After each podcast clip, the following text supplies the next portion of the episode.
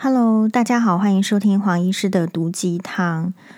哎，大家活在这个地球上的话，不晓得对什么有兴趣？我们有一位网友就是向黄医师提问说，他觉得因为他是年轻人，那他的问题是怎么样看待已婚女性对于未婚女性或是未婚小姐的诅咒？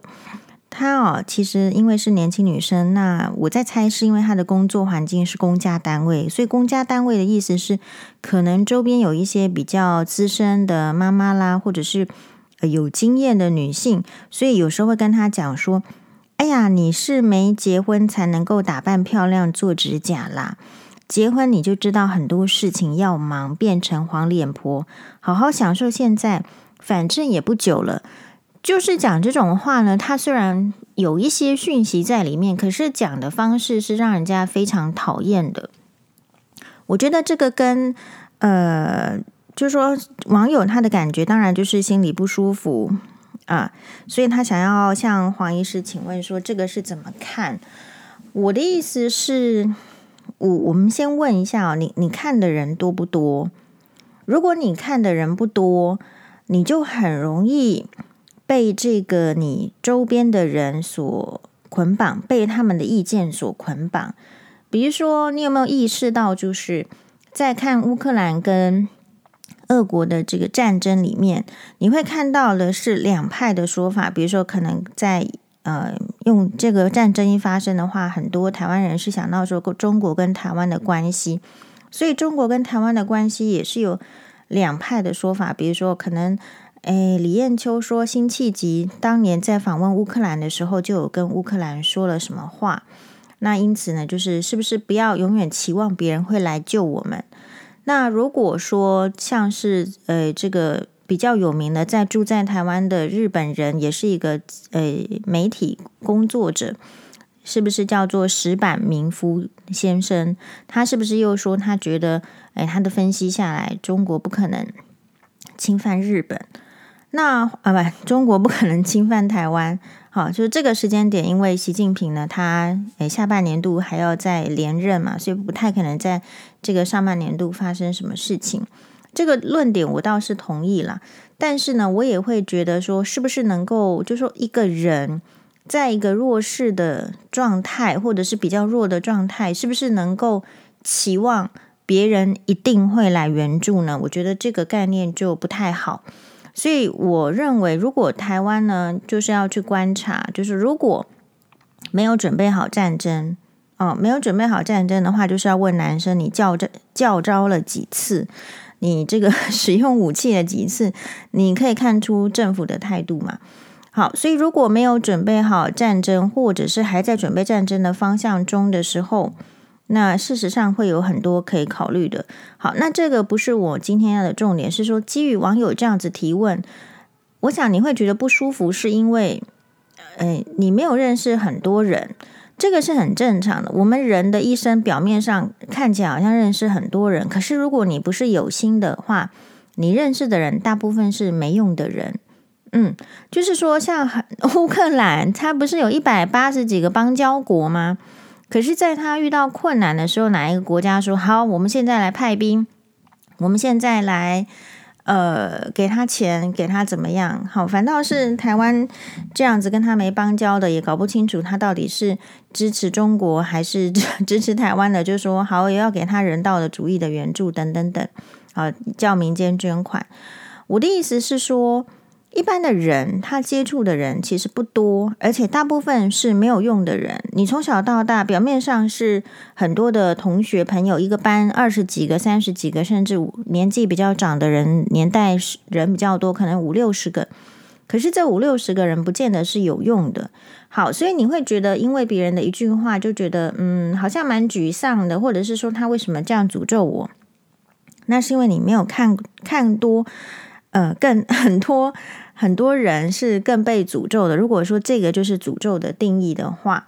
好，所以黄医师会建议，就是我们应该除了我们周遭所接触的人之外，我们要抛开我们的 level，我们的阶级。也就是说，什么是这个抛开我们的 level，我们的阶级呢？就是一个人不要被自己的 level 跟阶级，比如说我们不要被自己的学历。不要被自己的家世，不要被自己的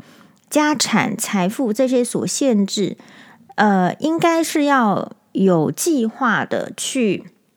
拓展。也就是说，像台湾，就是也许是一个很糟糕的国际孤儿的情况，也是需要。很有心的去拓展是一样的，但是你也要知道，说你拓展，你就算像变成像乌克兰拓展成一百八十个邦交国，真正有问题的时候，还是得靠自己。我觉得这两方面的想法都要有。好，那如果提到我们个人，比如说网友，什么叫做抛开自己的阶级去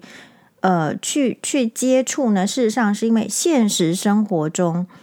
你很难去接触到跟自己不一样阶级的人。而比如说，黄医师很难接触到什么影视大咖，好，真就是说大咖明星，我不是在那个演艺圈的，我很难接触到这样子的人。比如说，我们自己是平民，自己是不管是这个贫是平常的贫还是贫穷的贫，我们就不太可能会接触到富豪或者是贵族啊。但是你不能够实际在生活面上接触看到，不代表说。你不应该就是说认为那个世界跟你完全是无关的，然后你不去了解啊、我还是会建议你去了解。所以我会建议这个网友就是你要看一下，嗯、你现在觉得这个人的话听得不是很爽快，对不对？那你有没有把时间拿去看看别人讲的话，别人的人生？我相信这个网友有啦，因为常常黄医师的 podcast 会建议他说，你应该看看一些。其他的人，啊，你你现在活在这个时代里面，你周周遭太多普通的没有用得上的言语的时候，你体会到了，而且甚至这个言语是伤害你的时候，你之所以会被伤害，是因为你脑海里面还不够多其他更好、更能帮助你、让你心情愉悦的言语或者是故事。黄医师今天要介绍给大家的是戴安娜王妃的故事，取材呢，取材自黄医师所了解的戴安娜王妃，Princess Diana 啊，就是 Princess of Wales，威尔斯王妃，英国的威尔斯王妃。那戴安娜王妃呢，这个名字可能对比较年长的人会很有印象，因为就是同时代。然后呢，在报纸、在新闻上，只要这个杂志封面是戴安娜王妃的，那通常就会大卖。新闻也是哦，所以黄医师当年也可以说是这样子的一个。迷妹吗？但是那种迷妹是非常表浅的，就是我们在很年轻的年代，你看到一个好像呃梦幻童话中的公主王妃这样子，然后你会对她的，因为她的外表实在是太漂亮了，很少有人会不喜欢。呃，看起来这么温柔漂亮，穿着又非常 fashion 经典的女人嘛，王妃嘛，所以。其实她会吸引住大家所有全世界的眼球，可是人生呢，就是呃非常挑战的。诶，她虽然有这样子的影响力，对全球的影响力啊，包括在媒体的，呃，你你大概我觉得这个就是一个群众魅力。那你不一定是只有感受到他这个群众魅力。如果说你在他一九九七年车祸之后呢，最近好像过了十年，因为是有一个新有一个所谓的戴安娜自己的自述，也就是他自己曾经在他所居住的肯辛顿宫去录制一段他关于自己或者关于婚姻的想法。这个是被英国王室禁播二十年才出来的影片。然后黄医师重新再去看他的时候，其实有更多的感触。啊、哦，所以我这边要想讲给大家，呃，一起听听看的是戴安娜王妃。那黄医师跟大家报告过，就是呃，黄医师的每一集的 Podcast 都是直接把这个我们的麦克风一支五千五百块接上我的 Apple 电脑之后，呃，然后在房间就开始录制。换言之呢，我不会经过前置的作业。呃，不会经过前置的作业，但是如果在讲一些人物啦什么，还是尽量的把它讲正确，但是也有可能有一些印象上的错误，尽量已经是避免了。好，那呃，我我这样讲的意思是，其实大家如果听完黄医师讲了之后呢，我会建议实际上自己去看 YouTube，自己实际上去看。呃，我觉得这个就是网络时代对我们的帮助。在黄医师的年代，我如果想要知道戴安娜王妃的故事，我一定要买安德鲁莫顿的那个 Princess 呃 Diana Her 什么之类的，就是那本书，黄医师中文版确实有买。或者是我对戴安娜的衣服穿着有兴趣，我一定要花大钱去买那种，就对黄医师来讲是大钱，就是以他的有他的照片的一些杂志，比如说，呃，黄医师家里是有戴安娜的这个比较早期哦，出访几个国家的照片集，所以现代的人很幸运的是，你在 YouTube 上面你可以看到，就像黄医师最近也有看到了。嗯，王医师最近呢看了，重新再看了戴安娜王妃的婚礼，重新再看了一次戴安娜王妃的葬礼，重新再看了有关的戴安娜王妃的纪录片哦，影片。但我是没有看英国的那个呃时时代，就是演戴安娜王妃的剧啦，王冠英国王室的剧，所以我感觉到就是。就会有一个新的启发，也就是说，如果没有网络世界，如果没有花时间去得到这些影更多的影像，IG 上你也有很多，你不太可能会得到今天的想法。所以这个就是时代的魅力。可能在我们算是跟戴安娜王妃是同一个时代，她是一九六一年出生，一九九七年就过世，才在这个世界上闪耀闪烁了三十六年。啊！但是这三十六年的人生呢，他就我觉得带给世界很不一样的呃转变。所以呃，人有人死了，有轻于鸿毛，有重如泰山。我觉得戴安娜王妃的死亡虽然是非常的悲剧，也就是说，她其实在一九九五年的时候离婚。一九九五年，她是一九六六年出生，她在三十五岁左右，三十四岁、三十五岁的时候。呃，跟他的这个查尔斯王子离婚，离婚之后，他呢只有一年左右的一年多左右的快乐时间啊，然后认识了这个男朋友，也就是英国的很著名的百货公司哈洛德百货公司的少东。然后去巴黎的时候呢，住在巴黎丽池饭店，可是，在晚上要出去的时候，竟然被狗仔追逐到在巴黎市中心的诶地下地下道。发生严重的车祸，那发生严重的车祸的时候，因为车祸发生了，后面的狗仔就追上来，没想到不是第一个时间先给他做什么人工复苏，还是救他。狗仔看到他这样的情形，是马上要拍照片，因为戴安娜王妃的任何一张照片可能都可以卖非常多钱，所以这件事情让这个这个媒体哦，那个时候其实是蛮蛮恶名昭彰的。好。那讲戴安娜王妃的故事的话，我们虽然是同时代的人，但是你只有自己，还是强调你只有自己去看 YouTube，自己去看 IG，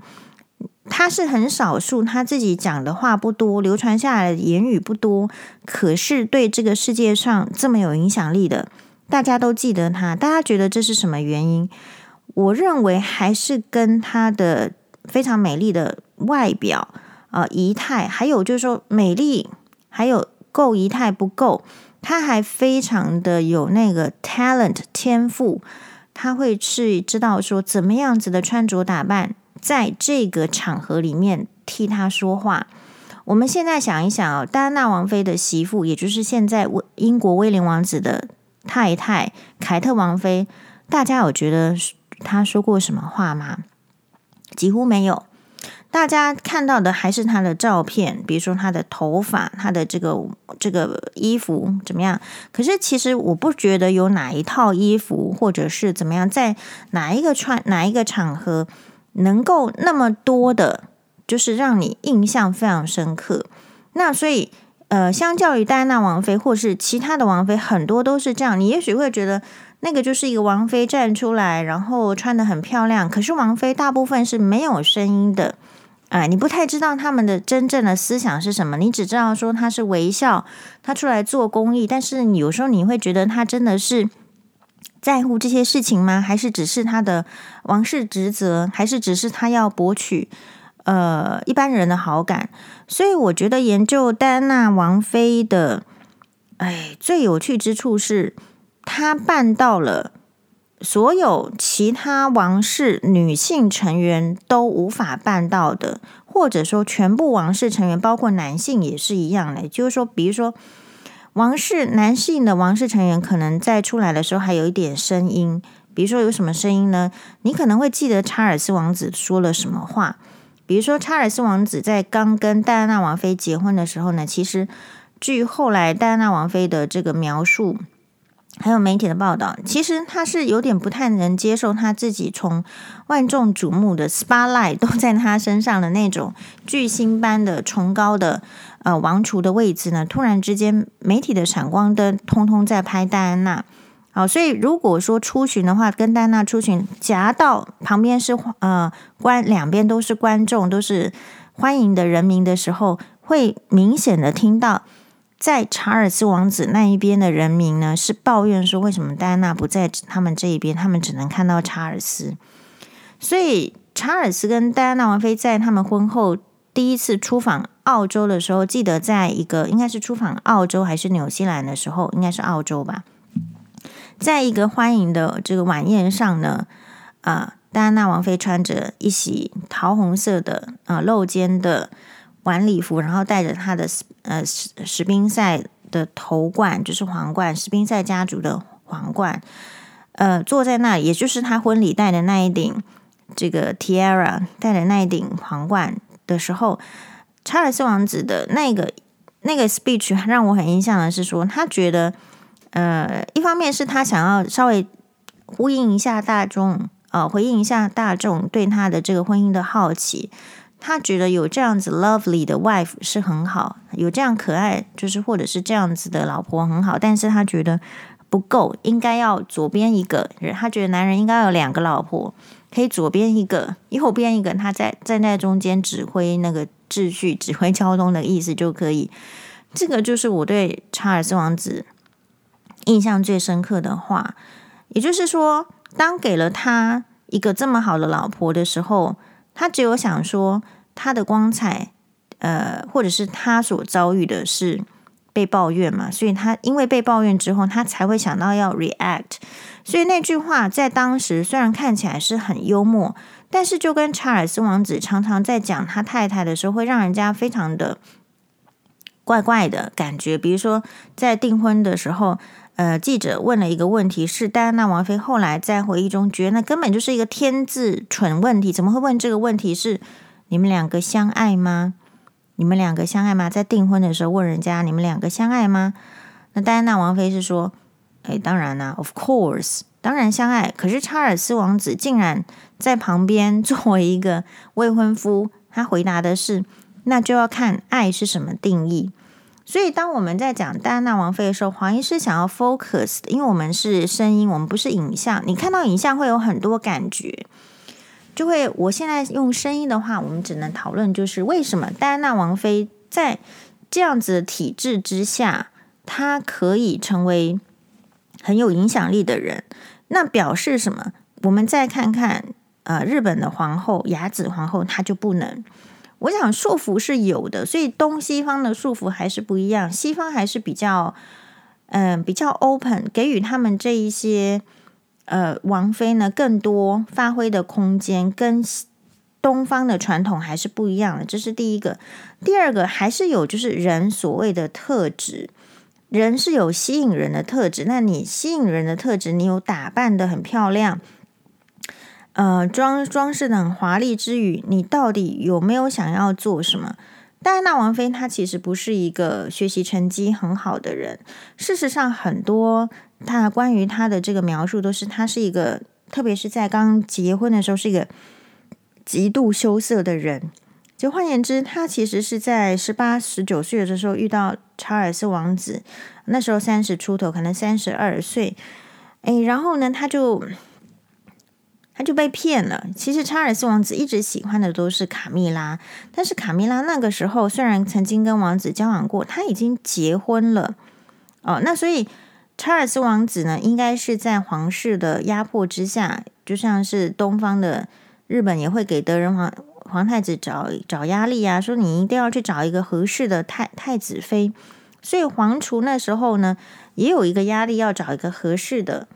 这个王妃。那么在西方的传统这样子，英国历史非常悠久的皇室里面，他们认定的合格的王妃是怎么样呢？其实就是戴安娜王妃这样子类型的女性，诶，有良好的家世背景。戴安娜王妃是贵族后裔，她的家族是史呃史宾塞伯爵家族，她的爸爸是史宾塞伯爵。他们家呢，跟这个赫赫有名的丘吉尔家族也是有远亲的关系。然后他自己的呃，不管是他的奶奶还是他的阿嬷，都是做这个英国皇室的，比如说女那个伊丽莎白皇太后的侍女等等。所以第一个符合条件的是，他非常具备有这个好的家世。那至于说有没有好的学问呢？这个他们没有在乎。但是我觉得这个就是一个问题，只是当时没有察觉，没有察觉是因为英国的这个社交的体系可能有他们自己谈论的话题，比如说有可能是谈论这个音乐啦，呃，艺术，你只要会呃欣赏音乐艺术，只要欣赏这个马球赛，其实人跟人之间的沟通就差不多了。在一开始的时候，并不确定说这个教育有没有很重要，但是呢，呃，总而言之。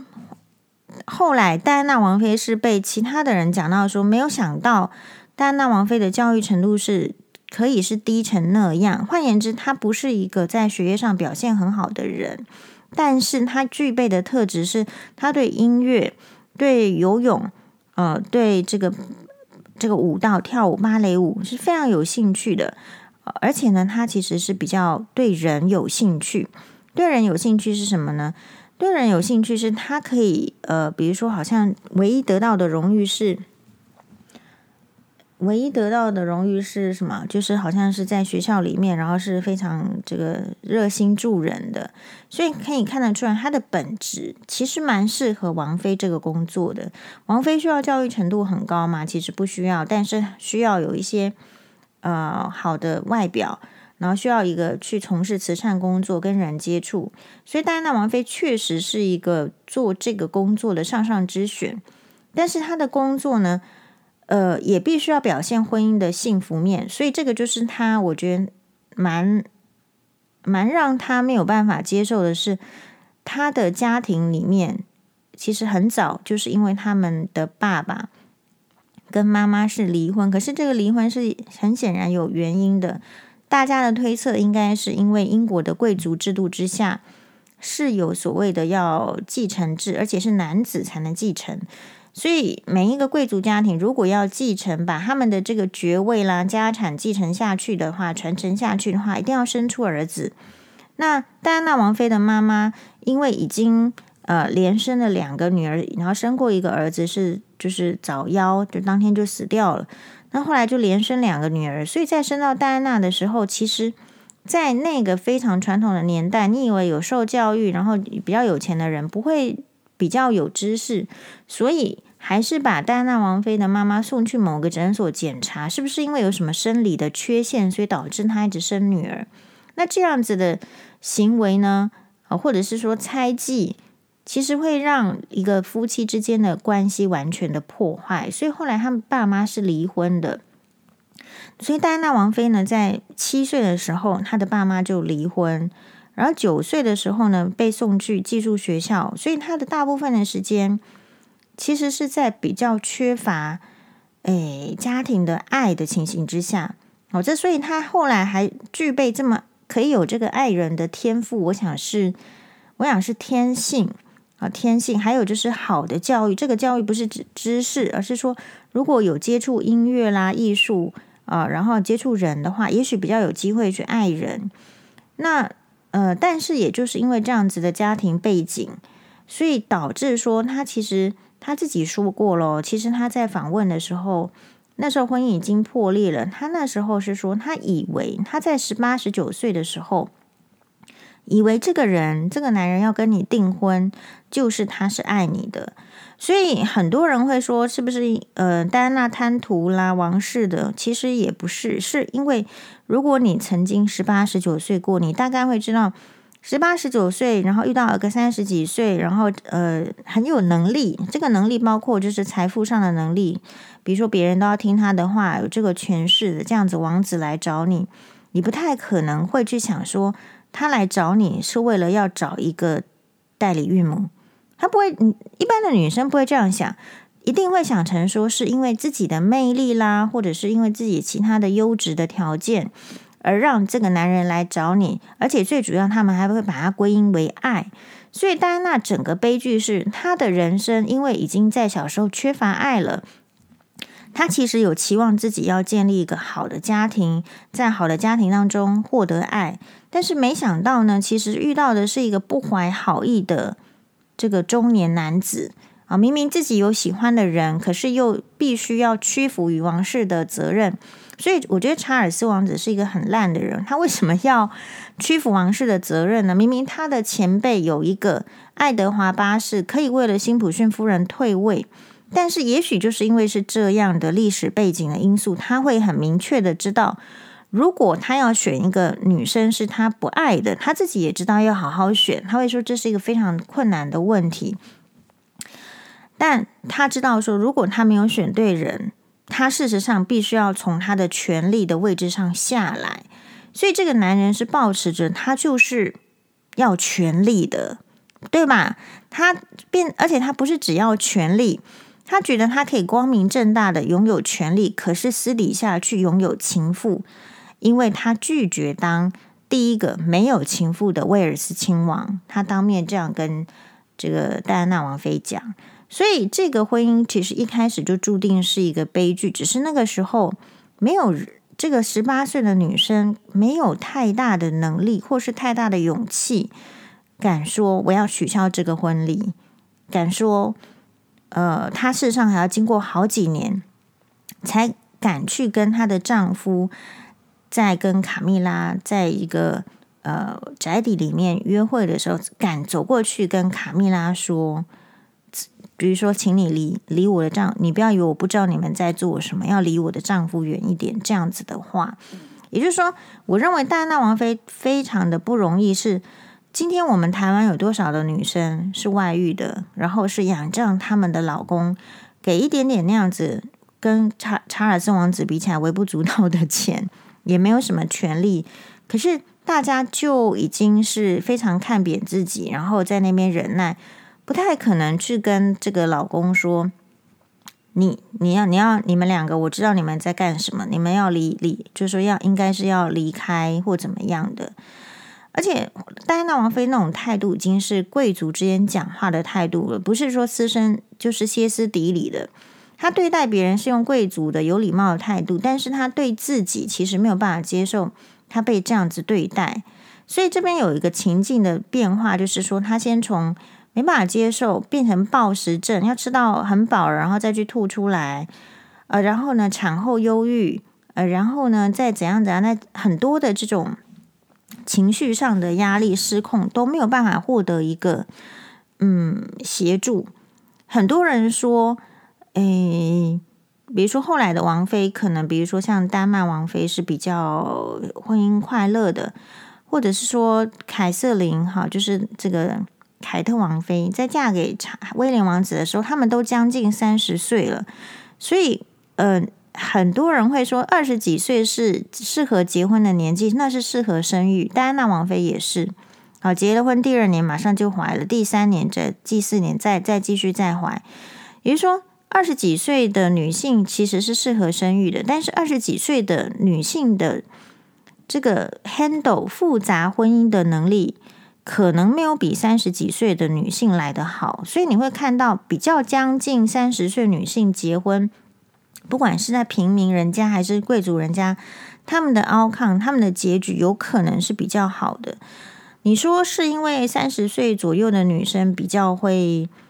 呃控制情绪吗？二十几岁就不会吗？不是，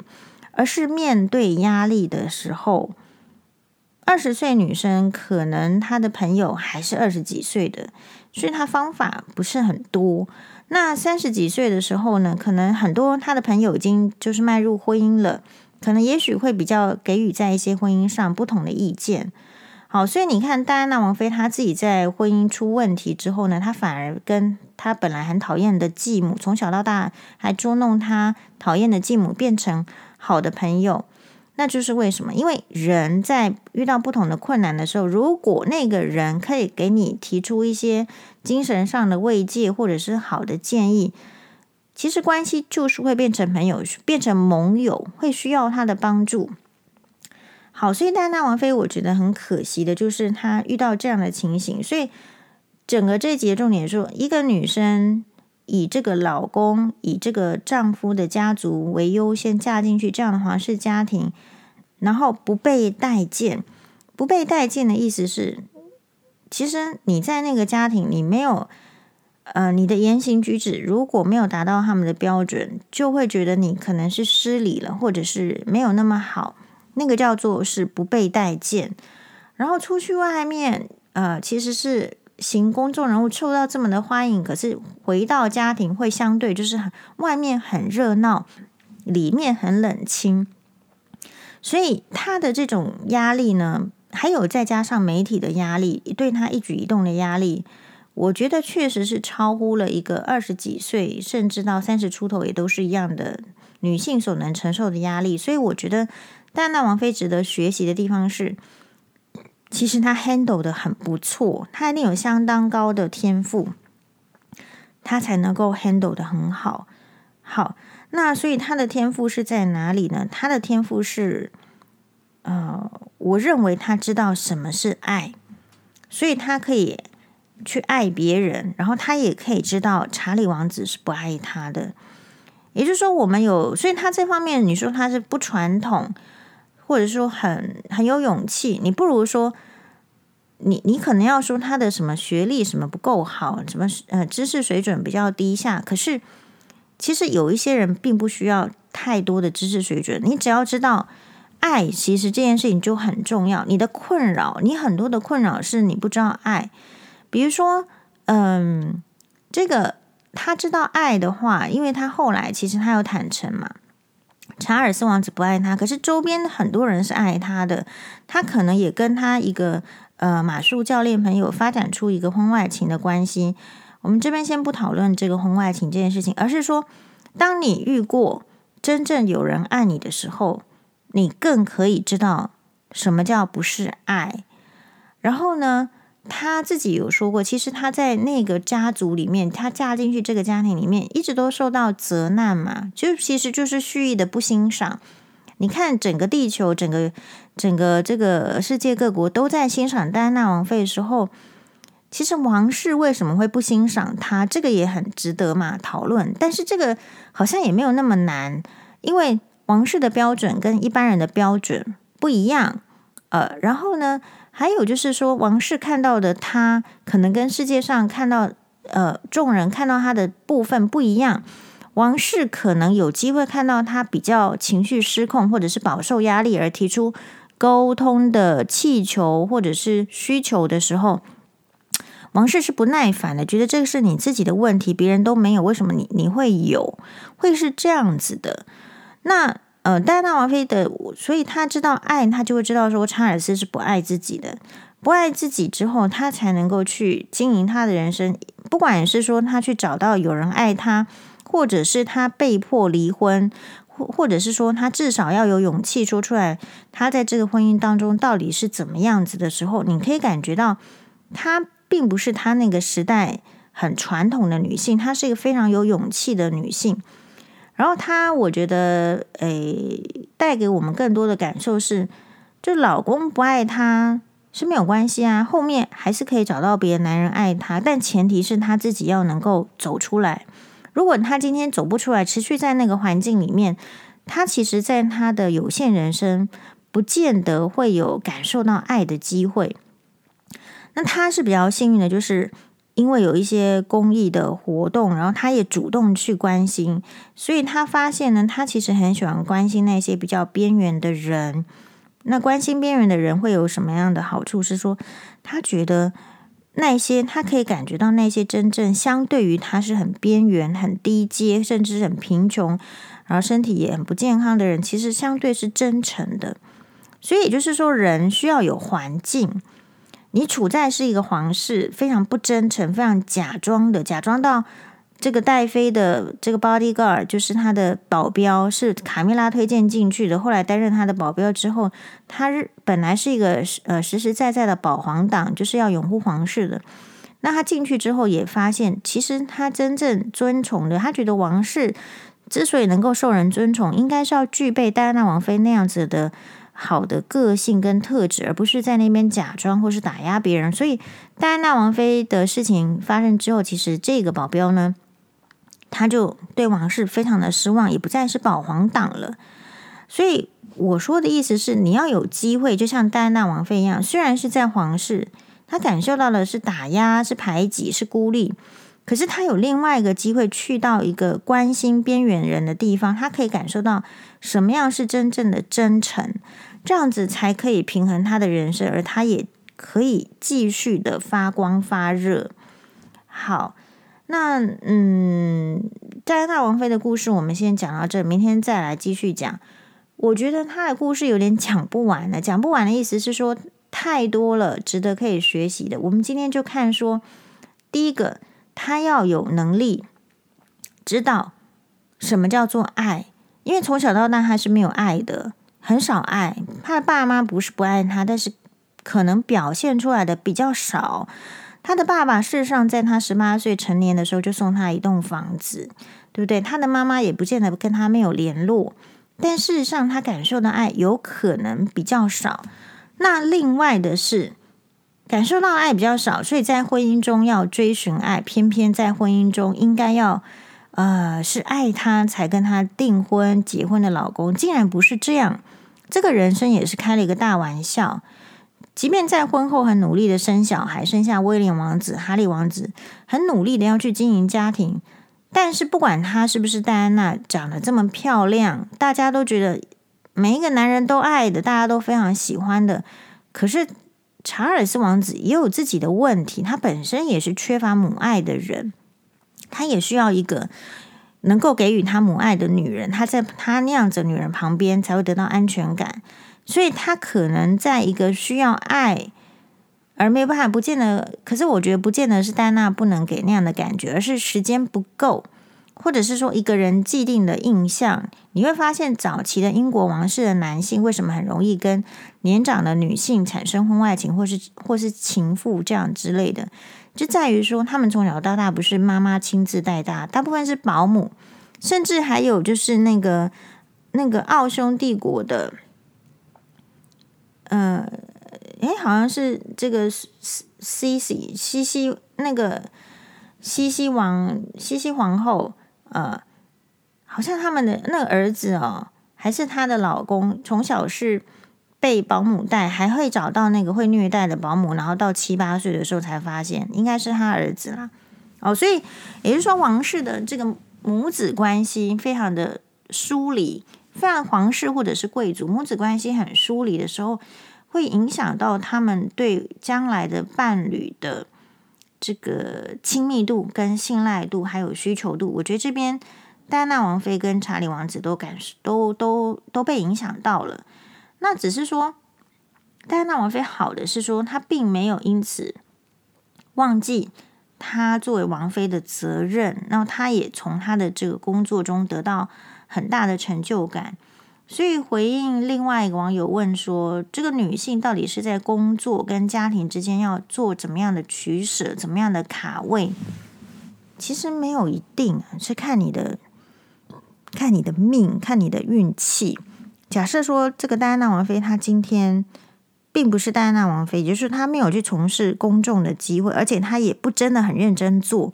她今天绝对没有这样的地位。”她可是英国皇室四百年来第一位在白金汉宫降半旗要追悼的皇室成员，或者是说名人。也就是说，他的这个这个做到的这个影响力，你你会觉得说他只是去招招手来，去给人家这个握手或怎么样？可实际上跟他有过接触的人都说，他就是有那个力量。虽然我们这个身体已经残废了，很惨了，是病重，病重缠身。但是看到王菲走进来的那一刹那，戴安娜王妃走进来的那一刹那，就觉得这个世界是可以更好的，没有问题，很有信心。所以戴安娜王妃呢，她的那个个人的特质能够到达这个点，其实就是一个女王后来被迫啊、因为他再不出声的话，人家要推翻这个王权了，会说王室有需要存在吗？竟然对整个人民的悲伤啦什么这么冷漠，哎，所以他才出来发表说，他其实是个人方面也很尊敬戴安娜，因为他总是带着微笑，他具备那个天赋来做好他这样的工作。好，那所以，呃，我的意思是说，你没有你在婚姻中，或是你小的时候没有得到爱，你可能是命哦，你不一定有戴安娜王妃那个机会，或者是说那个意愿，真的去关心很边缘的人，也就是说，从一个某一个置业当中呢，去得到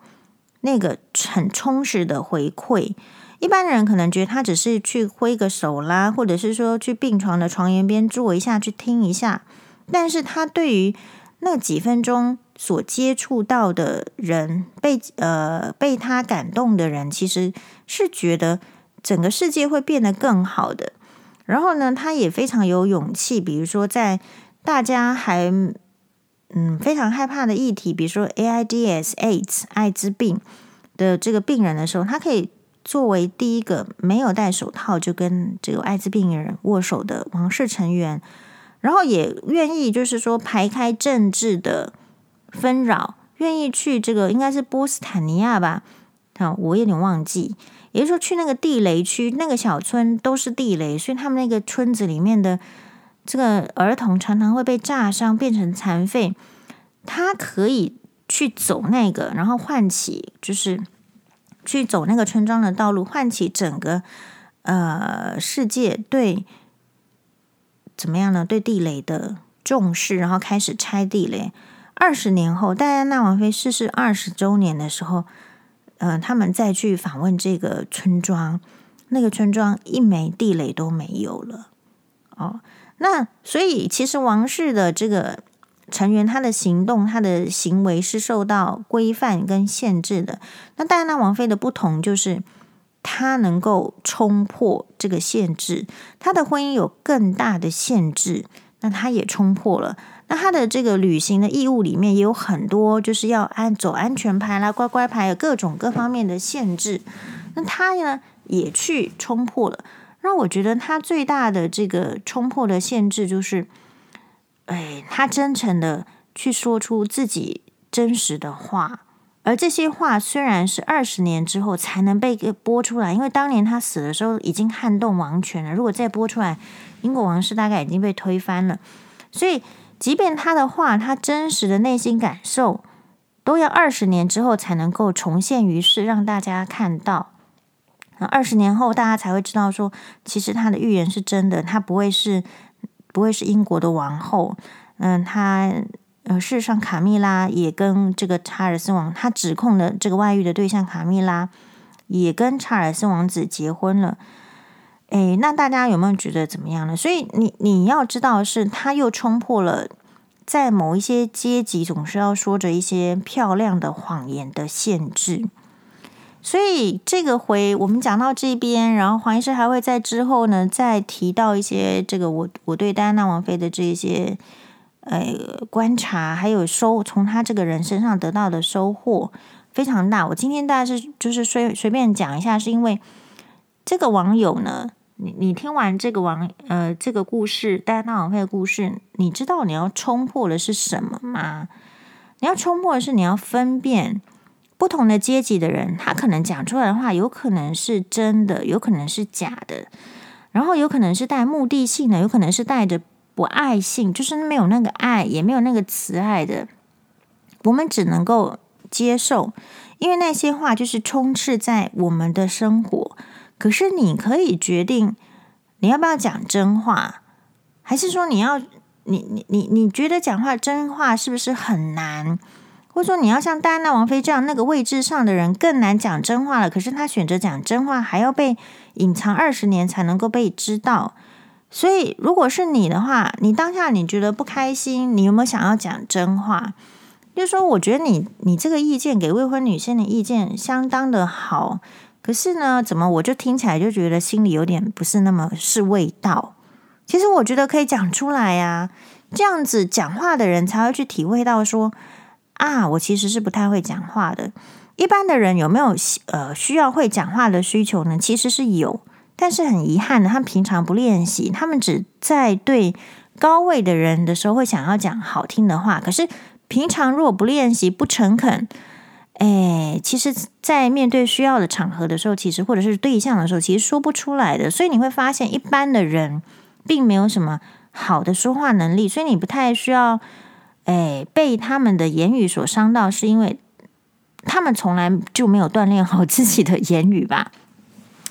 哦，所以，诶，过犹不及，过犹不及。我觉得我看这个案子的时候，我会觉得他确实是讲的没有错，因为在他们的人生结了婚之后，就是为家庭一切的牺牲，然后一切的怎么样？哈，没有啊，戴安娜王妃结了婚之后，照样穿漂亮的衣服啊，然后打扮得更好，只是老公不爱她而已。